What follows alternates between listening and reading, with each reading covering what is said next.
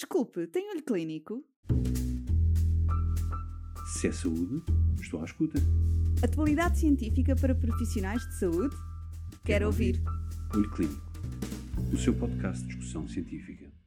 Olá, bem-vindo ao terceiro episódio da série de Olho Clínico dedicada à tosse crónica. Neste episódio serão analisados os diferentes meios complementares de diagnóstico na avaliação da tosse crónica, desde a história clínica aos questionários de qualidade de vida, passando pela avaliação radiológica e funcional aos testes empíricos de terapêutica. Para nos falar sobre todos estes temas, contamos com o professor Dr. Nuno Neopar, médico especialista em imunoalergologia, e com o Dr. Rui Costa, médico especialista em medicina geral e familiar. Acompanhe-nos neste episódio. Olá a todos. Hoje vamos abordar uh, um aspecto relacionado com a tosse crónica que tem que ver com uh, os exames complementares de diagnóstico. Vamos então estabelecer aqui um diálogo entre dois médicos, uh, um especialista e outro médico de medicina geral familiar, portanto, tentando dar uma, uma perspectiva de diferentes ângulos sobre como se pode investigar uh, a tosse crónica. Os, os a, a, primeira abordagem da tosse crónica uh, é normalmente feita pela medicina geral familiar e talvez eu passasse uh, agora os, a palavra ao, ao, Rui Costa, que daria uma primeira perspectiva dessa abordagem no contexto da medicina geral familiar Uh, e depois, quando ele entender, passamos de volta a palavra para podermos uh, falar uh, dos, dos aspectos relacionados com a especialidade. Olá a todos. Nós sabemos que a tosse crónica é, é, é um problema que, que, muitas das vezes nos ocorre nas nossas consultas do, do, dia a dia e que deve ser investigada e constitui muitas vezes um desafio para nós, para nós médicos a nível dos cuidados de saúde primários. Sabemos que, que é um sintoma que muitas vezes que é frequente, que é comum a uma grande variedade de, de doenças, entre elas quer patologia pulmonar, quer patologia extrapulmonar, e, e, e, sabemos que muitas vezes também ela não tem uma única causa, pode ser causada por, por, mais do que uma doença e também poderá muitas vezes ser até inclusivamente o único sintoma de apresentação de doenças extrapulmonares, portanto o que nos cria logo um grande desafio. Mas a arte e o engenho da medicina geral familiar é a essência, a história clínica e o exame físico. E aí é que nós temos que ter aí um cuidado especial. Nomeadamente, deve ser realizada a todos uma, uma história clínica que seja detalhada e um exame físico também cuidado, com vista basicamente a alguns aspectos importantes. Primeiro, excluir eh, doenças graves, doença maligna, a presença de uma infecção ou até a presença de corpo estranho depois identificar e tratar também outras doenças subjacentes que sejam causas comuns de, de tosse crónica, tais como a asma, o refluxo gastroesofágico ou até o refluxo laringo, laringofaríngeo, a bronquite eosinofílica não asmática e a síndrome da tosse das vias aéreas superiores. Depois, é importante neste aspecto excluir sempre a presença de sinais de alarme, nomeadamente a presença de uma hemoptise, uma dispneia mais intensa, dor torácica, perda de peso, para, eh, e avaliar também a presença de tipos de sintomas que não só das vias aéreas superiores, mas também da, da, da parte torácica e eh, sintomas gastrointestinais que poderão muitas vezes ser causa de tosse, tosse crónica. Depois é importante termos em atenção a exclusão de, de, da presença de alguns sintomas específicos de doenças crónicas, tais como, por exemplo, uma DPOC, como por exemplo o cancro do pulmão, presença de bronquiectasias, de, fibro, de fibrose pulmonar, insuficiência cardíaca, inclusivamente de obstrução nasal, com a presença de uma polipose nasal, são situações que poderão também ser causadoras e, e portanto, têm, no fundo, uma solução específica da, da sua situação clínica.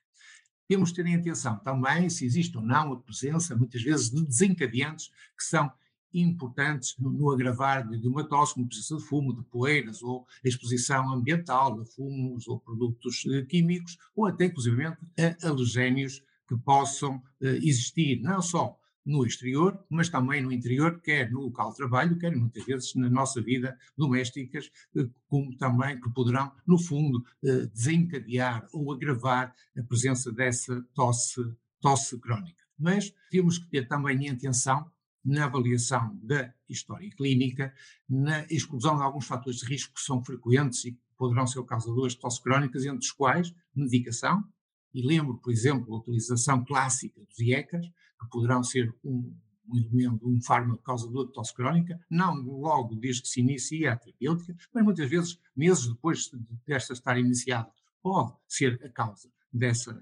dessa tosse. Também há alguns casos relatados com um fármaco também muito usado na, na, a nível dos casos primários, que são os inibidores da DPP4. Temos também o consumo de tabaco, logicamente, e a presença de sals, que são uh, doenças que podem causar, uh, muitas vezes, uh, e ser a causa justificativa desta tosse crónica. Mas, quando nós fazemos esta avaliação, há que muitas vezes tentar objetivar e, por isso, poder e quantificar o impacto que essa tosse tem no nosso doente. E nesse aspecto poderia perguntar ao Nuno quais são as ferramentas, quais são, digamos assim, a importância de alguns questionários que existem para avaliar o impacto que a tosse tem, a tosse crónica tem em determinada pessoa. De facto, existem questionários para avaliar o impacto.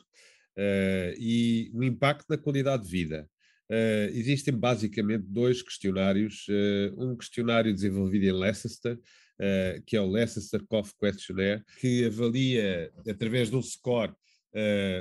o impacto na qualidade de vida, uh, e depois existe um Cough Specific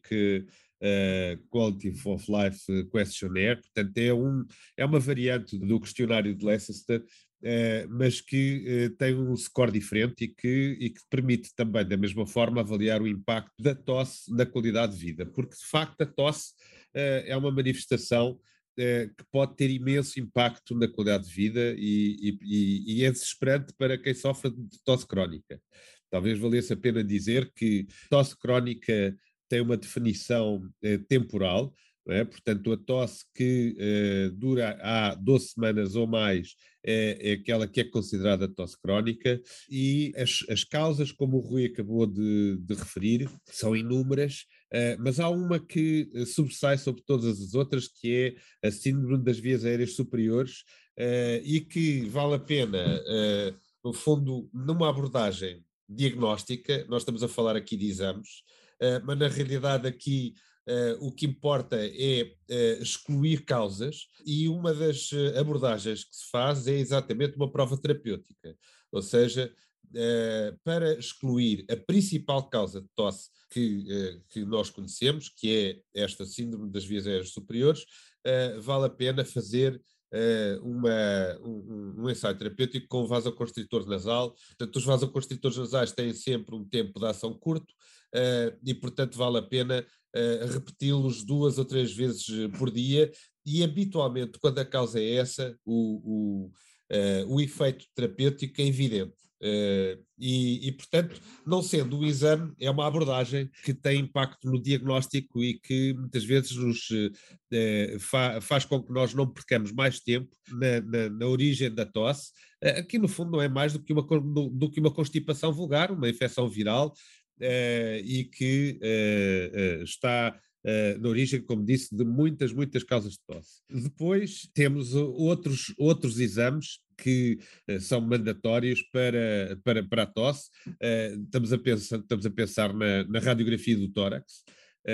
E a radio, radiografia do tórax pode trazer também muita informação. O Rui já tinha falado de inúmeras causas pulmonares para a tosse e, e, a radiografia do tórax pode, pode ser informativa sobre esse aspecto.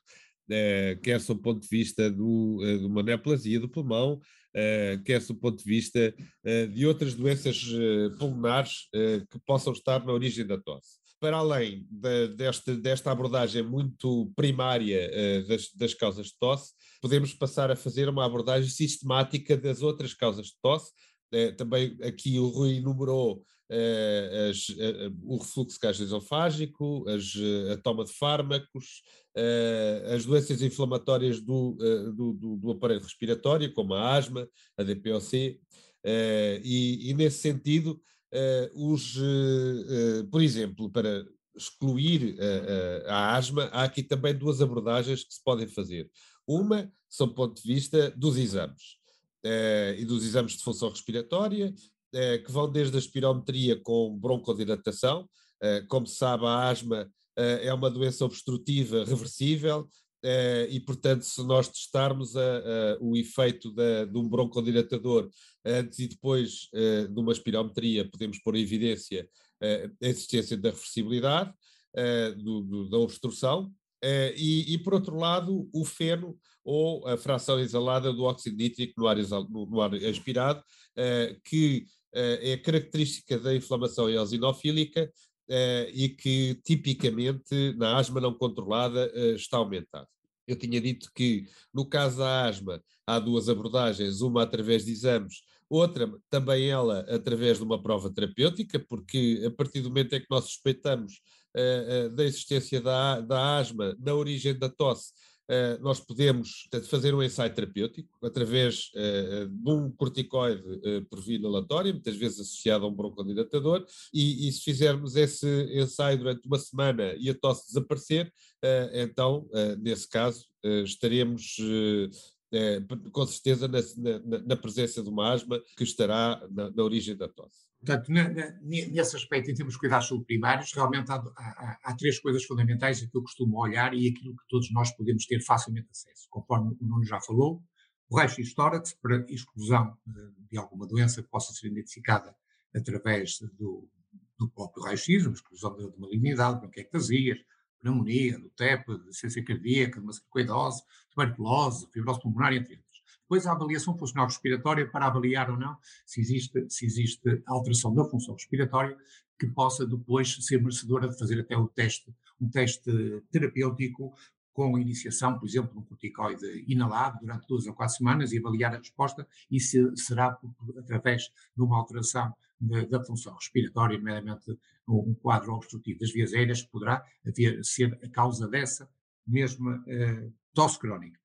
E depois também olho para os eosinófilos. Os eosinófilos são aqui fundamentais, a eosinofilia sanguínea, para nos orientar, porque muitas vezes é um marcador de inflamação eosinofílica. E, portanto, uma melhor resposta aos corticoides e poderá muitas vezes justificar de uma forma mais precoce fazermos esse tratamento empírico com o objetivo de tentarmos identificar se realmente há uma melhoria clínica e se houver uma melhoria clínica há aqui muitas vezes uma relação de causa efeito e, portanto, nós conseguimos facilmente, eh, portanto, ajudar o nosso doente a aliviar, aliviar de um sofrimento que lhe está a causar muitas vezes desconforto, não só a nível individual, mas também a nível, a nível profissional e muitas vezes até a nível social, que o, que, que o embaraça de forma significativa. Portanto, de uma forma geral, eu poderia dizer que a nível dos cuidados primários, perante uma, esta avaliação inicial, em doentes que sejam imunocompetentes, em doentes que sejam não fumadores, que não estejam a fazer nenhuma terapêutica, como por exemplo IECA, porque se tiverem, pode-se fazer também o teste, a prova terapêutica, que é suspender pelo menos durante o mês, e avaliar o que é que acontece à tosse, se ela desaparece ou se não desaparece, embora muitas vezes também sabemos que pode demorar até cerca de três meses a aparecer a tosse, quando ela está diretamente relacionada com o consumo de IECAs, avaliarmos que o doente também não tem a presença de saus e que tenha um raio-x tórax que é perfeitamente normal, nós sabemos então que, este, que, que as principais causas responsáveis por por mais de 90% dos casos, e muitas vezes estas causas podem não existir isoladamente, podem estar em associação, e portanto estes tratamentos empíricos que nós vamos preconizar podem resolver parcialmente, e portanto temos que muitas vezes utilizá-los de forma aditiva, no sentido de conseguirmos optimizar. Temos então, em resumo, o que é o síndrome da tosse das vias aéreas superiores, devido a um conjunto variável de patologias portanto, rinocinusais. Temos depois a presença de doença das vias aéreas eosinofílica, portanto, pela presença, marcada muitas vezes pela presença de eosinofilia periférica, com pelo menos mais de 300 células por milímetro cúbico, ou então, fazendo no serviço mais especializado o feno, poderá, que também é um marcador dessa inflamação, eosinofílica, e portanto poderá pôr-nos na pista da asma, de uma tosse variante de asma, de uma bronquite eosinofílica não asmática. E por fim, a dismotilidade isofágica, com o, o refluxo gastroesofágico ou faringolaríngeo, uh, laríngeo, particularmente, particularmente muitas vezes o refluxo não ácido, que não dá sintomas de acidez e poderá muitas vezes ser um, um refluxo até gasoso que poderá contribuir para o aparecimento da, da tosse. Posto isto, e depois da instituição, tanto por um lado de corrigir os fatores de risco e os controlar quando eles existem, de muitas vezes iniciar o, o, corticoide oral ou eventualmente o corticoide preferencialmente inalado durante duas a quatro semanas, ou até o inibidor da bomba de protões, se houver pelo menos sintomas péptidos ou presença de refluxo ácido, eh, isso não houver resposta, aí sim, aí devemos então referenciar para depois, como o Nuno disse, depois haver lugar à realização de exames mais específicos que nos possam eventualmente identificar um, a causa.